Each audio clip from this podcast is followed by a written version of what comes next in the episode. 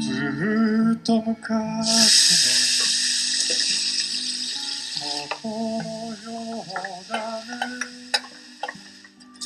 川面の上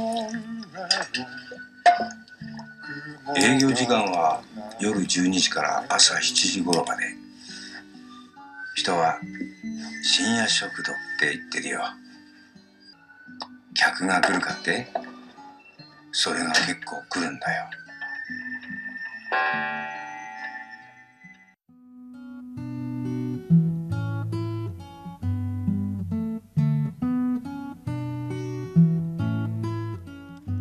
北京时间的十二点零七分，这里是正在直播的文艺大家谈，来自中央人民广播电台文艺之声，每天中午十二点到一点陪伴您。各位好，我是小东。各位好，我是小昭。为什么强调一下这个时间呢？因为每天十二点到一点是很多人吃饭的时候啊，呃您可以听着我们节目啊，听到如果觉得不错的话可以下饭啊，听到如果觉得不满意的话可以减肥。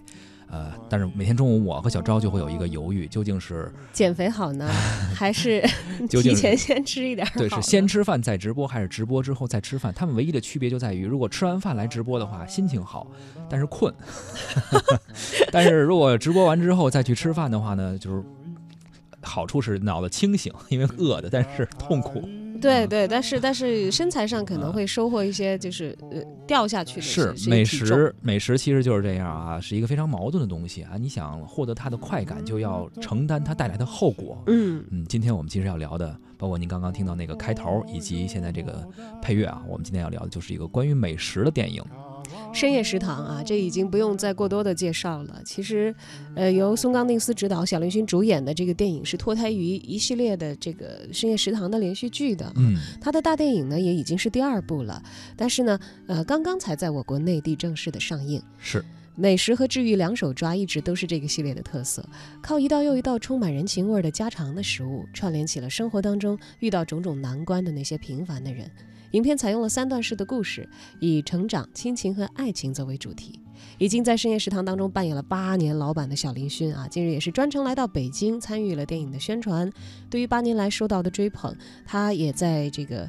呃，活动的现场吧，嗯表达了对于观众的感谢，感谢大家对于《深夜食堂二》的喜爱和支持。有吃货的地方就有属于自己的深夜食堂。我们从小林薰的食堂看到了日本人的境遇和情感，啊、也从从我们自己的啊朋友圈里边，很多朋友夜里边发来的一些放毒啊美食图片，呃也会感觉到我们熟人之间的一种喜怒哀乐。关于美食或者说呃与之相关的影视作品，不知道您是不是有过关注？如果呃关注过这部《深夜食堂二》的电影或者之前的系列电视剧的话，可以参与到我们的节目互动中。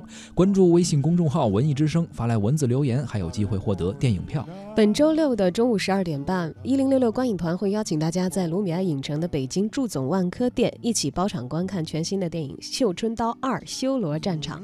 如果您想成为免费观影当中的一员呢，在就发送您的姓名加上联系方式，加上绣春刀到文艺之声的微信公众号报名抢票吧。川面の上を雲が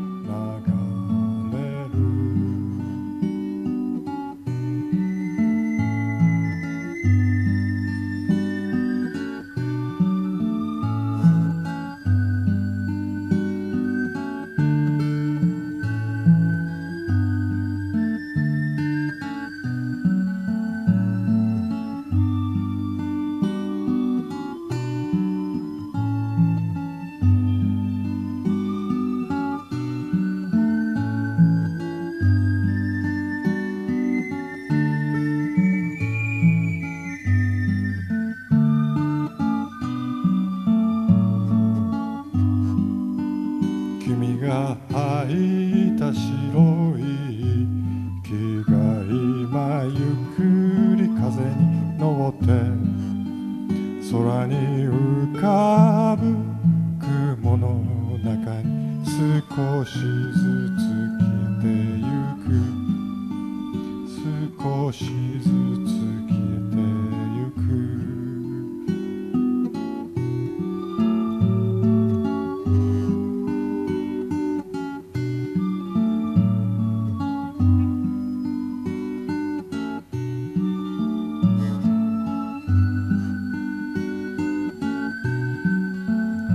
前一段时间呢，黄磊版的电视剧《深夜食堂》口碑有点塌陷，相信很多人还有印象啊。对这件事儿，至今这部国产电视剧的豆瓣评分仍然是维持在二点七分，竟然没有超过三分。我泱泱大国啊，地大物博，食品种类那么的丰富，有那么多的食物可选。我记得我在网上看过一个段子，说有一个这个外国友人立志要吃遍中国，啊，于是三年过去了，可能不够。他还没走出四川呢 啊！有这么一个段子，你说有那么多的食物可选，咱们人口又那么多，有那么多的故事可以取材。你说像这个黄磊版的深夜食堂，当时我其实看到有一点点生气，就气在哪儿呢？说你看我们有这么好的基础，你就给我看这个，嗯看的是什么泡面之类的？对，食物和故事之间也是生搬硬套的，这种连接呢，也难免让观众感觉自己的智商受到了侮辱，总觉得我们的美食片应该是要有气势一点的，同时呢。要要有非常切实的，让人觉得美味的感受，好像才及格。是，听着我都饿了。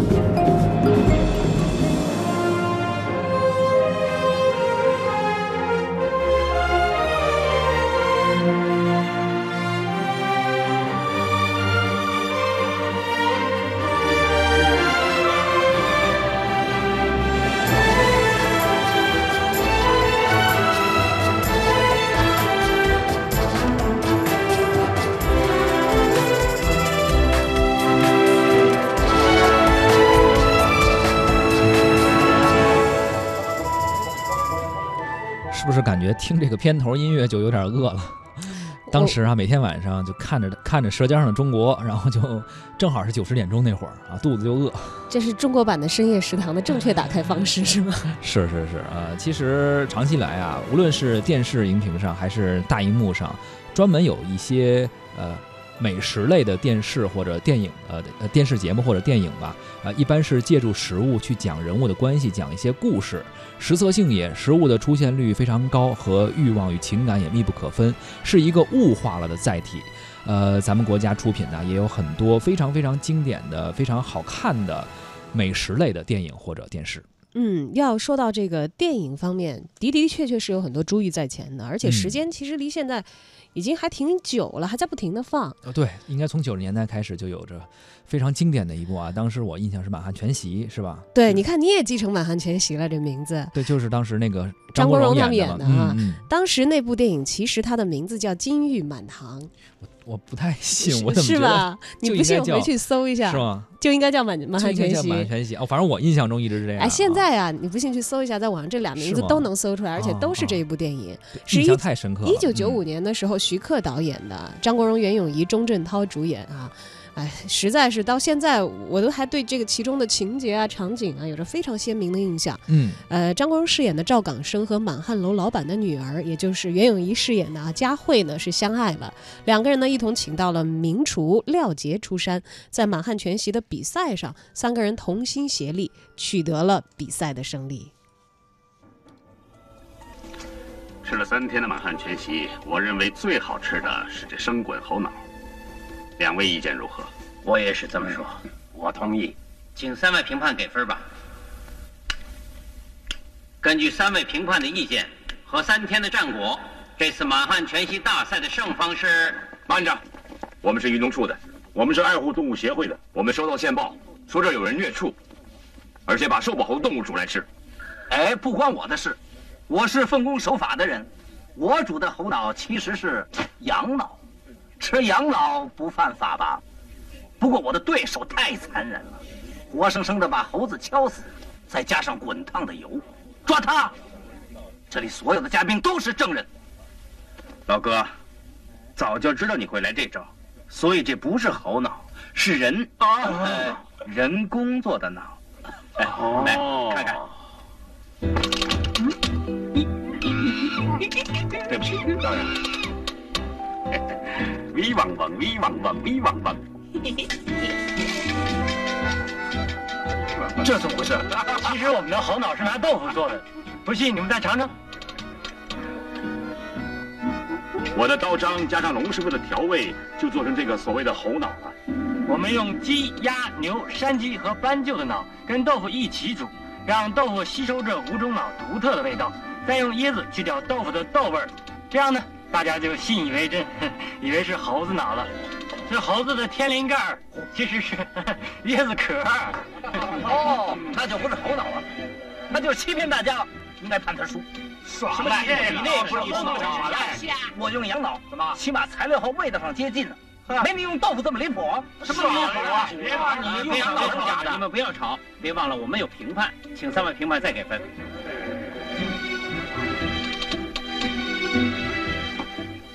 你们双方都不是用猴脑，但是你们的厨艺已经超出了色香味形的境界，所以我们的计分牌都没用。本来呢，双方不分轩制，可廖杰、龙坤宝居然用豆腐做出了猴脑的味道，这个，你们的确超出了异能的境界。乌不拉西，可是黄师傅的人品实在是，唉，我们一致认为马马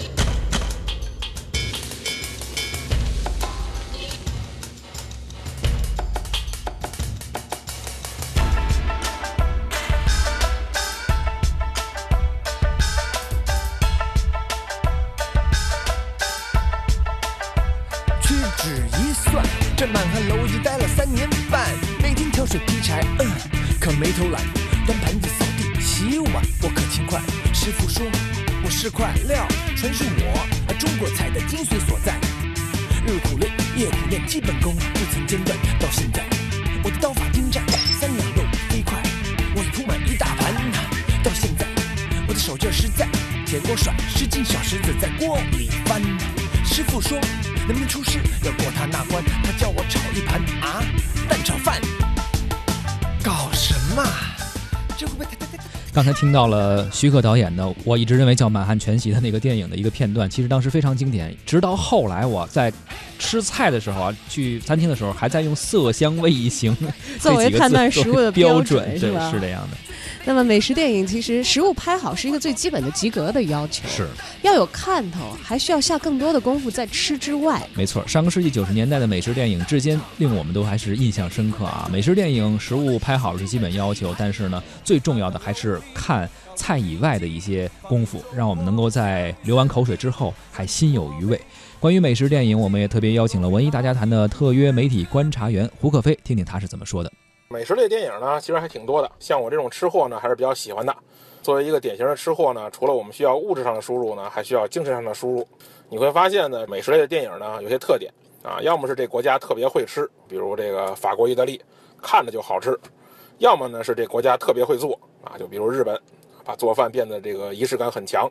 东西特别好吃的国家呢，往往不是经济最好的。那你看这个英国、美国是吧？你想到就是炸鱼薯条是吧？为什么呢？因为他们忙着赚钱，没空做饭。所以呢，这些除了纪录片的大部分美食电影，包括电视剧呢，不是单独说食物的。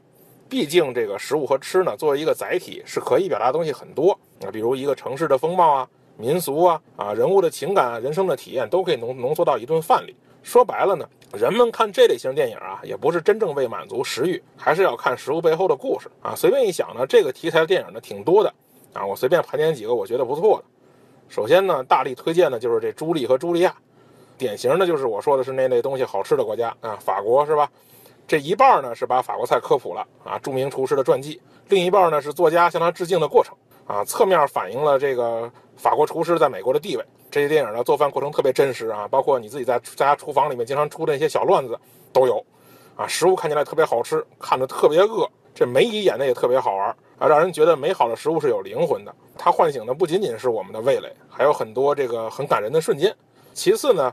啊，在这个孤独的深夜里啊，没有什么电影比这日本的料理片更能慰藉人心了啊！这些电影情节啊，不像欧美大片那么抓人，但是这种纯粹用心做食物，成为这些电影的经典啊，其中就包括这个以深夜食堂为首的系列电影，是吧？这午夜十二点啊，时钟响起，城市的一个角上，属于一家食堂时间开始了。虽然只有那些猪肉套餐，但你想吃什么都可以点啊。建议大家看这部片子的时候呢，到食物特写的时候暂停截图，然后深夜报复你们的朋友圈。还有呢，就是像《料理仙姬》和《寿司之神》这样的，就直接展示了日本人近乎偏执的啊，用传统手法进行料理的故事。你看完之后总是心生敬意。这类电影其实是对那些兢兢业业、孜孜不倦的大师傅们最大的褒奖。这些电影剧情虽然平淡，但每个镜头、每个动作都极富美感。我推荐大家试试。说完了这些国外的呢，也要说说中国的，或者说华语电影吧。其实呢，这个香港影人特别爱拍这个题材啊。你看这个《食神》啊，《满汉全席》，我估计没有人没看过。到现在，我看到莫文蔚都能自行脑补他手举菜刀的样儿。看到“满汉全席”四个字儿，就会想起那句“黎明不是张国荣”。说起华语电影啊，就不得不说《饮食男女》。我觉得这是李安导演的父亲三部曲中很好的一部啊，讲的是一个父亲呢和三个姑娘之间的这个温情故事。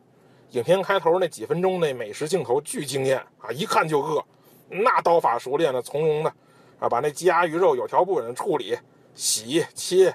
蒸炒特别专业，啊，整部电影呢看似平淡，其实包含了亲情、友情和爱情，啊，浓缩了家庭生活中的矛盾和情感，啊，我觉得主要是看了这。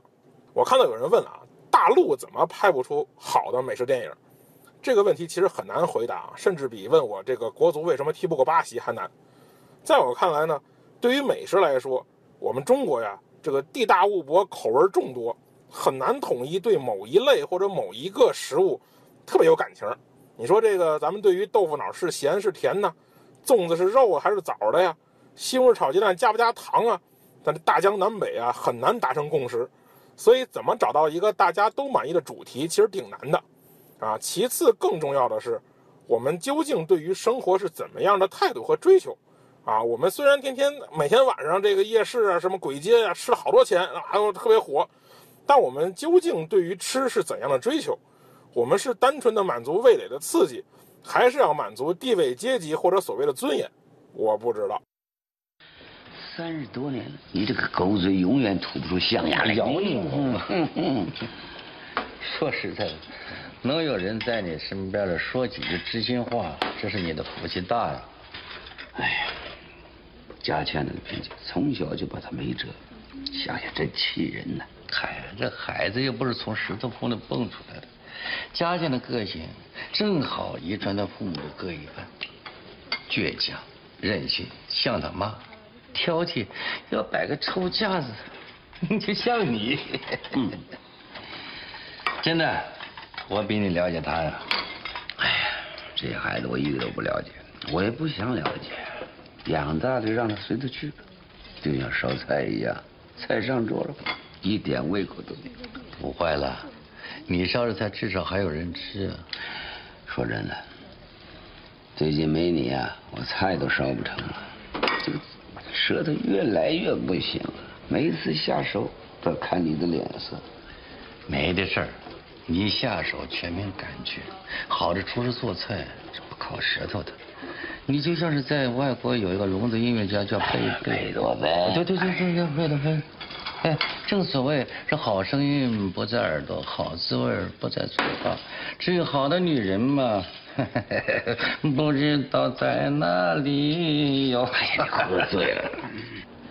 哎，饮食男女，人之大欲，不想也难。哎，忙活一辈子就为这个，想了气人呢。好滋味谁尝过了？好的，今天文艺大家谈稍后会在广告之后继续。那么也希望大家在节目的同时发来您的留言信息，参与我们任何话题的讨论。关注微信公众号“文艺之声”。